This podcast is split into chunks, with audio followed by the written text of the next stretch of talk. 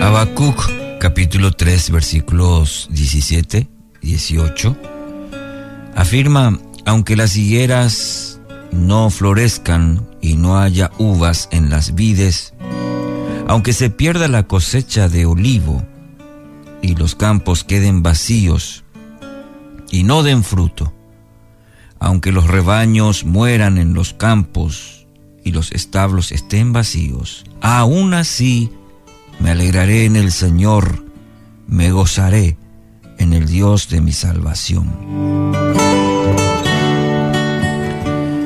En el, libro de Habacuc eh, se diferencia de los otros libros proféticos en que registra mayormente un diálogo entre el profeta y Dios, las circunstancias en las que se escribió eran realmente calamitosas, diríamos. Las diez tribus del norte habían desaparecido y ahora Babilonia amenazaba con destruir el reino de Judá. Y a esta situación hay que sumarle la rebeldía, la idolatría desenfrenada de los habitantes de Jerusalén. Y Habacuc eh, volcó toda su angustia ante el Señor. Dice en el capítulo 1, para graficar un poquito la situación, en el capítulo 1, versículos 2 al 4. Hay violencia por todas partes.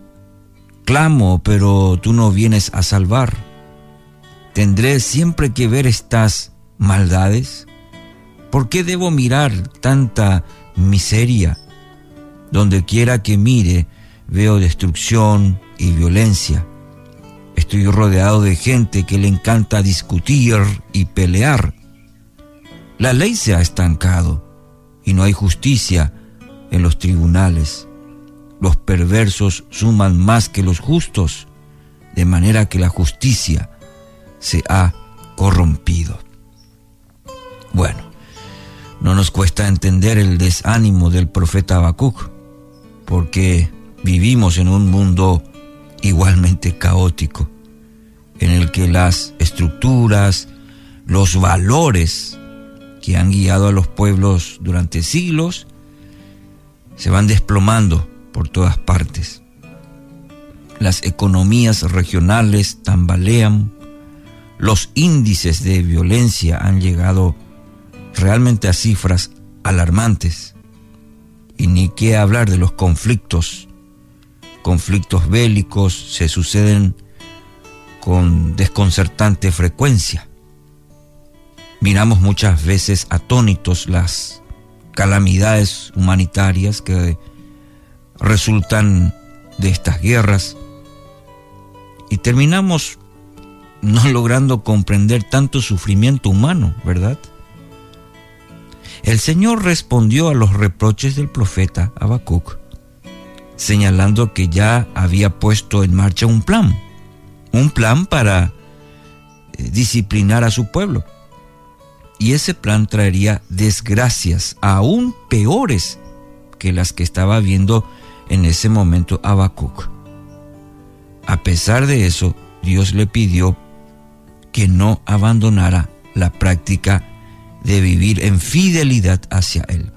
A pesar de este escenario difícil y que Dios le dice, mira, todavía se viene lo peor, pero es interesante que Dios le pide a Habacuc que no abandone la práctica de vivir en fidelidad hacia Dios. Es por esto que el libro termina con el texto que leemos hoy. Habacuc imagina ante esta palabra profética que el mundo puede volverse completamente eh, irreconocible. Describe una realidad donde ni siquiera las certezas de la naturaleza existen. Las higueras, las higueras ya no florecen, las vides no producen uvas, no se levantan las cosechas, los rebaños yacen muertos y los establos están vacíos. Está ante esta realidad o ante este escenario. En medio de ello, de dimensiones casi apocalípticas, sin embargo, una realidad permanecerá para siempre. La práctica de alegrarse en Dios. La práctica de alegrarse en Dios. Me gozaré en el Dios de mi salvación, dice Habacuc, ante eh, ese escenario que nos había presentado. Tremendo. Pero dice Habacuc, me gozaré en el Dios de mi salvación. Em, querido oyente, el hecho de hacer énfasis en el gozo marca un fuerte contraste con la triste realidad que lo rodea. Eh, elige, mire, la palabra clave o la actitud de Habacuc es elegir por un acto de voluntad, celebrar cada día las bondades del Señor, recordar sus misericordias y declarar que Dios triunfará sobre el mal. Dejará de mirar todo el mal que ve a su alrededor y decide fijar sus ojos en la eterna fidelidad del Señor para con su pueblo. ¿Te sientes abrumado por la maldad que ves a tu alrededor? ¿Te sientes quizás identificado con Habacuc? ¿Te desaniman las malas circunstancias que atraviesas? Habacuc nos invita a, a reordenar nuestras prioridades, a fijar nuestra mente para hacer de Dios nuestra delicia cotidiana. Así que alegrémonos en Él. Le hará bien a nuestra alma afligida. Repito el texto, aunque la higuera no florezca y no haya uvas en las vides, aunque se pierda la, la cosecha de oliva y los campos queden vacíos y no den fruto, aunque los rebaños mueran en los campos y los establos estén vacíos. Y ahí viene, aún así, me alegraré, me alegraré y me alegraré en el Señor, me gozaré en el Dios de mi salvación.